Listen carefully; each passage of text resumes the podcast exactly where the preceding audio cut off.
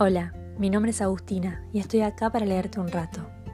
Bienvenidos y bienvenidas a un nuevo podcast de Pasemos Página.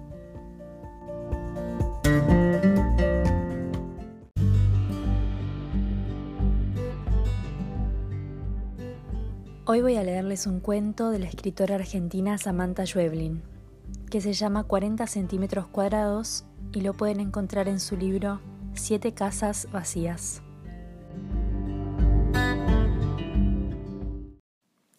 Mi suegra quiere que compre aspirinas. Me da dos billetes de diez y me indica cómo llegar a la farmacia más cercana. ¿Seguro que no te molesta ir? Niego y voy hacia la puerta.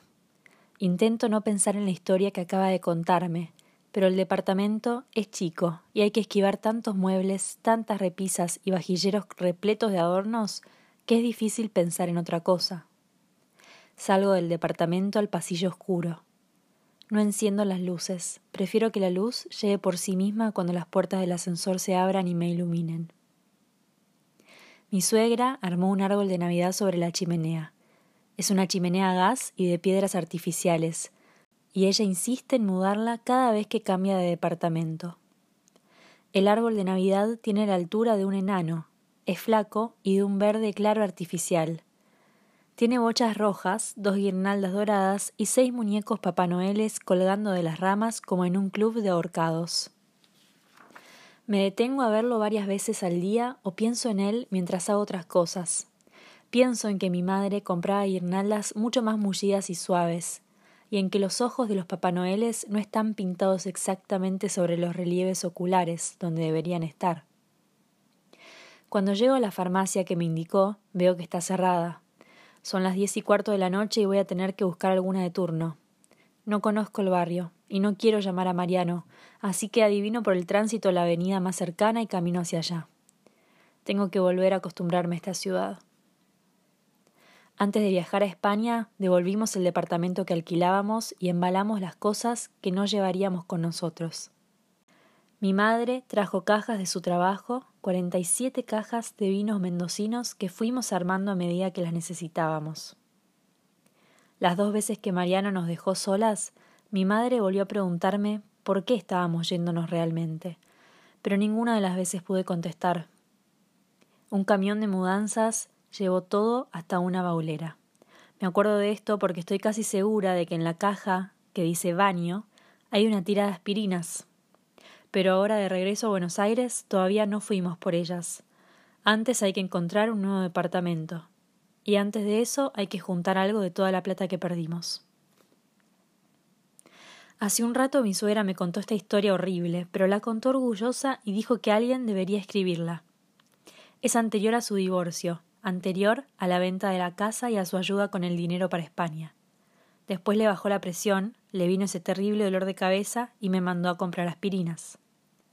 Cree que extraño a mi madre y no entiende por qué no quiero llamarla. Veo una farmacia una cuadra más allá, sobre la avenida. Espero el semáforo para cruzar. También está cerrada, pero tiene una lista de turnos. Si me ubico bien, hay una del otro lado de Santa Fe, pasando las vías de la estación Carranza. Son unas cuatro cuadras más y ya me alejé bastante.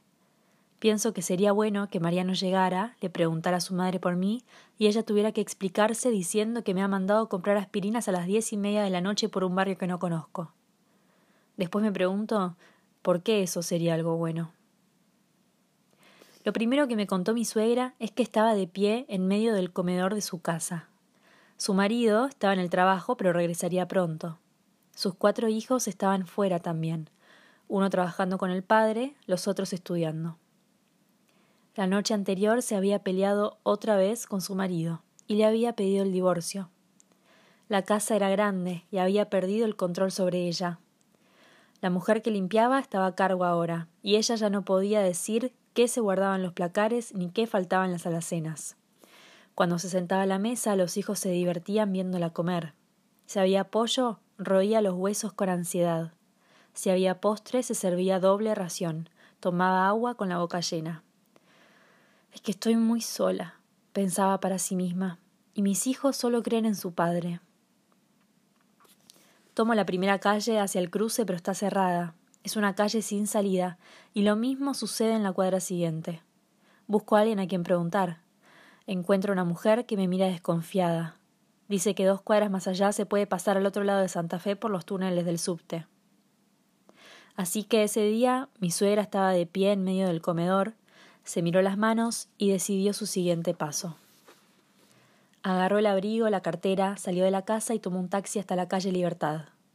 Diluviaba, pero sentía que, si no hacía lo que tenía que hacer en ese mismo momento, no iba a hacerlo nunca más. Cuando bajó, se mojó las sandalias, el agua le llevaba hasta los tobillos, tocó el timbre de un local de compra-venta de oro. Vio al vendedor acercarse entre los mostradores iluminados. Supongo que le abrió mirándola de arriba abajo, lamentando que alguien entrara a su negocio tan empapado. Adentro, el aire acondicionado estaba muy fuerte y le pegaba sobre la nuca. Quiero vender este anillo, dijo ella.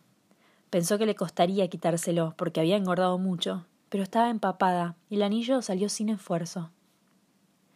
El hombre lo colocó en una pequeña balanza electrónica. Puedo darle treinta dólares. Ella se tomó unos segundos para contestar.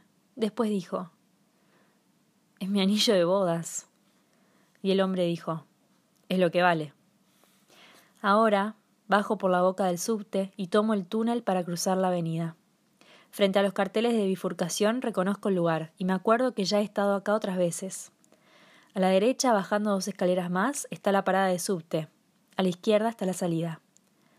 Quizá porque pienso que hay alguna farmacia en el subte o porque quiero recordar un poco más la estación, bajo hacia la derecha. Pierdo el tiempo porque me ayuda a seguir adelante. Hace un mes y medio que no tengo absolutamente nada que hacer. Así que voy hacia la estación. Llevo encima una tarjeta que todavía sirve. Un tren está llegando. Chillan un poco las ruedas y las puertas se abren al unísono. En el andén hay poca gente porque el servicio termina a las once. Alguien se asoma desde el primer vagón. Tal vez alguien de seguridad preguntándose si subiré o no subiré. Cuando el tren se aleja me siento en uno de los bancos vacíos. La estación queda en silencio. Y entonces algo se mueve un poco más allá del banco. Es un hombre viejo sentado en el piso. Es un mendigo. Sus piernas terminan en dos muñones un poco antes de las rodillas. Mira el cartel de champú que hay del otro lado de las vías. Mi suegra aceptó el dinero, me dijo que salió acariciándose el dedo anular. Afuera ya no llovía, pero el agua todavía llegaba hasta los locales y las sandalias mojadas le lastimaban los pies. Unos días más tarde cambiaría los dólares que tenía en los bolsillos por un par de sandalias que nunca tendría la fuerza de ponerse, y aún así seguiría casada veintiséis meses más. Me lo contó en el comedor pintándose las uñas. Dijo que no le hace falta el dinero de España y que podemos devolverlo cuando queramos. Dijo que extraña mucho a sus hijos, pero sabe que ellos están ocupados en sus cosas, y no quiere ser cargosa llamándolos todas las veces que realmente querría llamarlos.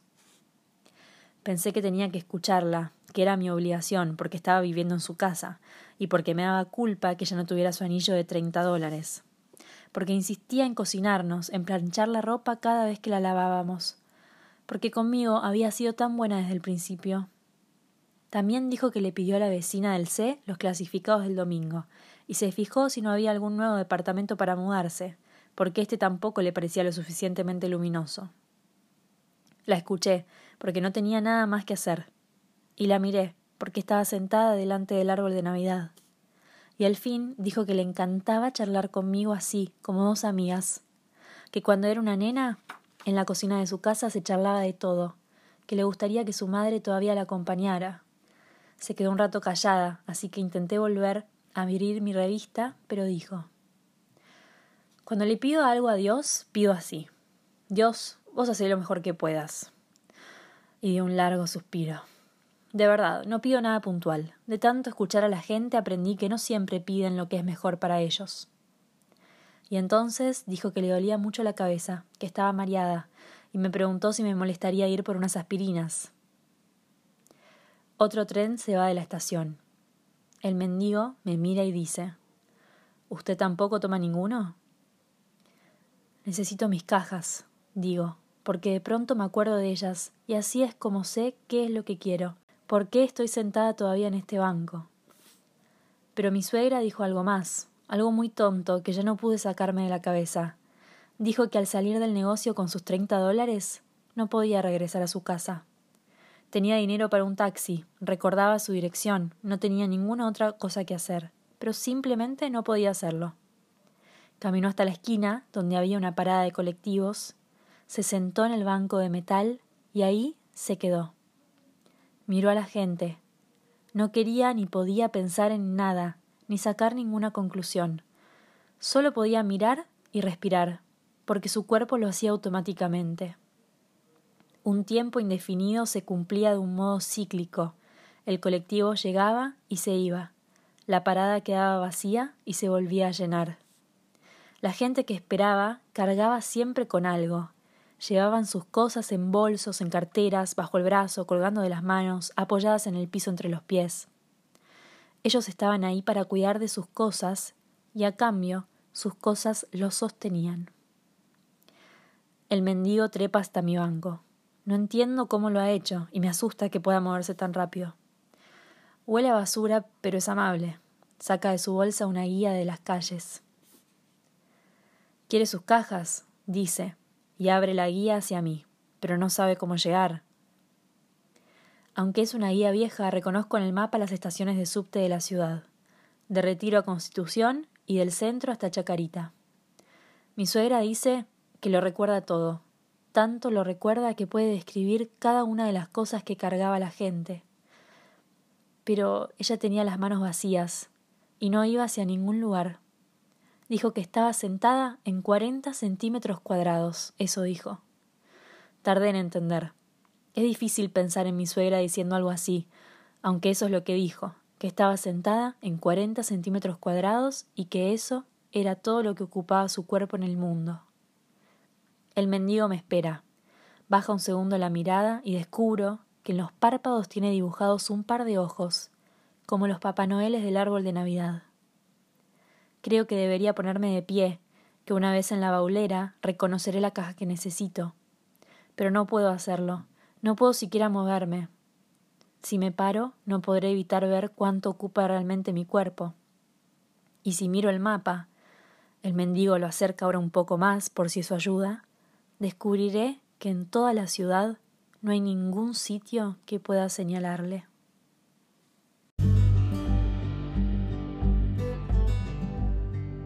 Muchas gracias por escuchar hasta el final. Búscame en Instagram como Pasemos Página para encontrar más recomendaciones de lecturas. Hasta la próxima.